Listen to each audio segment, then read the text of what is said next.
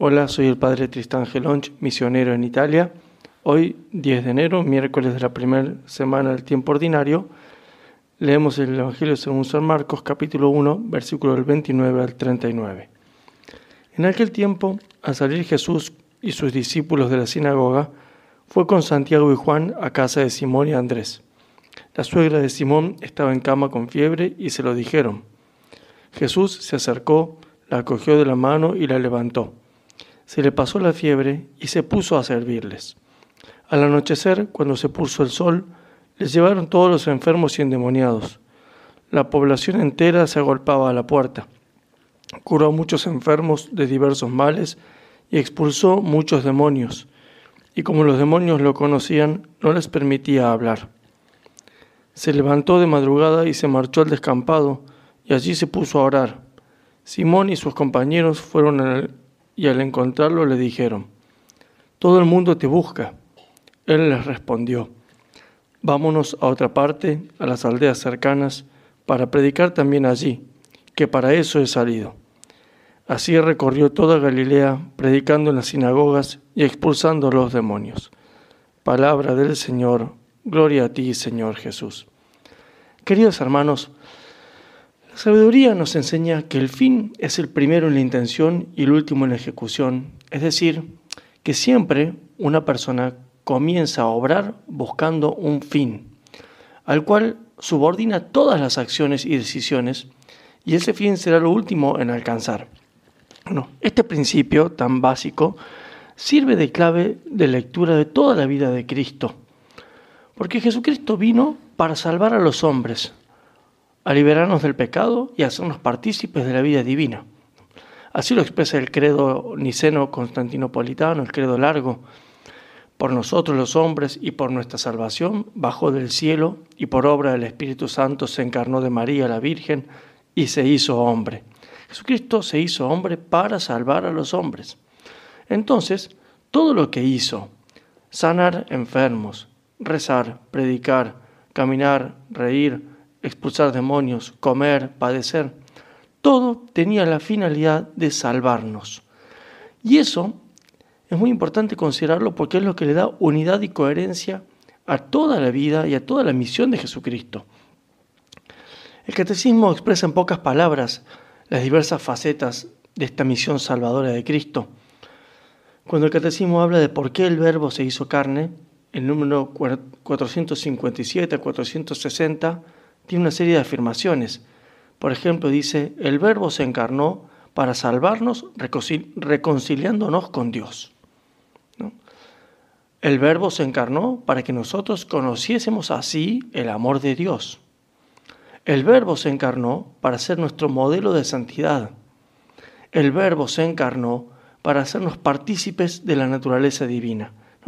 Es decir, como Cristo tiene que salvarnos reconciliándonos con Dios, y nosotros tenemos que conocer ese amor que Dios nos tiene y que por eso nos ha venido a salvar.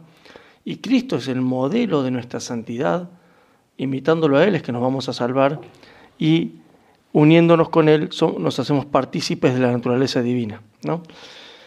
También el catecismo muestra cómo todas las obras de Cristo se ordenan a esta misión salvadora. El número 548 dice, los signos que llevan a cabo, que lleva a cabo Jesús, testimonian que el Padre le ha enviado, o sea, como los milagros que hacía Cristo eran para mostrar su divinidad.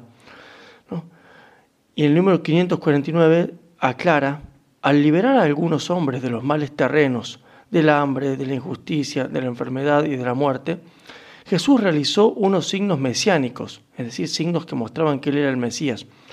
No obstante, o sea, sin embargo, no vino para abolir todos los males aquí abajo, sino a liberar a los hombres de la esclavitud más grave, la del pecado, que es el obstáculo en su vocación de hijos de Dios y causa de todas sus servidumbres humanas.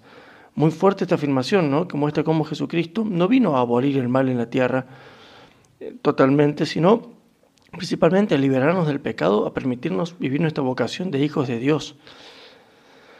Y Santo Tomás cuando habla del género de vida de Cristo en la tercera parte, en la cuestión 40, cuando un poco se pregunta si Cristo tenía que haber de una vida más apartada o más penitente, ¿no? y él dice que el género de vida de Cristo debió ser tal que concordase con el fin de la encarnación por la que vino a este mundo.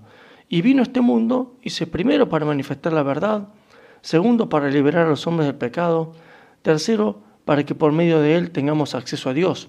Y entonces empieza a explicar Santo Tomás en diferentes frases que por todo esto convenía que Cristo no llevase una vida siempre solitaria, o sea, apartado totalmente de los hombres, ni que se dedicase solo a la predicación o que llevase una vida de una penitencia mayor, más austera, que lo apartase de los hombres, sino que al contrario, Cristo quiso vivir entre los hombres predicando el reino de Dios como misión primera, enseñando la verdad sobre Dios, que él conocía perfectamente porque es hijo de Dios y que mostró su divinidad y la verdad de su predicación con los milagros, las curaciones, las profecías, los exorcismos. ¿no? Y dice Santo Tomás, el comportamiento de Cristo fue nuestra propia instrucción.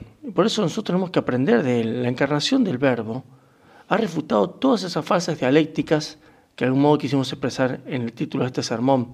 Hay que sanar o predicar, hay que rezar o predicar. No, Cristo nos dio ejemplo de cómo debemos conjuntamente vivir virtudes y realidades que aparentemente son opuestas, pero que no lo son en realidad. Y lo que hay que hacer es subordinarlas, ordenarlas según un orden, subordinando lo humano a lo divino, lo temporal a lo eterno, lo corporal a lo espiritual, poniendo a Dios por encima de todo. Debemos aprender entonces de Jesucristo y será nuestra unión con su corazón salvador la que nos enseñe cuánto debemos visitar a un enfermo, cuándo y cuánto tenemos que dedicarnos a obras de misericordia corporal, o cuándo nos tenemos que retirarnos a la oración, pero todo siempre orientado hacia el fin de la misión de Cristo, que es la gloria de Dios y la salvación de las almas. No, no olvidemos que el Código de Hecho Canónico dice que la ley suprema de la Iglesia es la salvación de las almas. Todas las demás leyes, todas las demás acciones siempre tienen que medirse por este por este fin, la salvación de las almas. Pidámosle a María Santísima, nuestra Madre Corredentora, que nos ayude a ordenar nuestra vida según el fin último, que la búsqueda de Dios, de su gloria y la salvación de los hombres sea el motivo de todas nuestras obras, para que así alcancemos el fin para el cual hemos sido creados, que nosotros, que el cielo, el estar con Dios por toda la eternidad. Que la Virgen Santísima los bendiga a todos.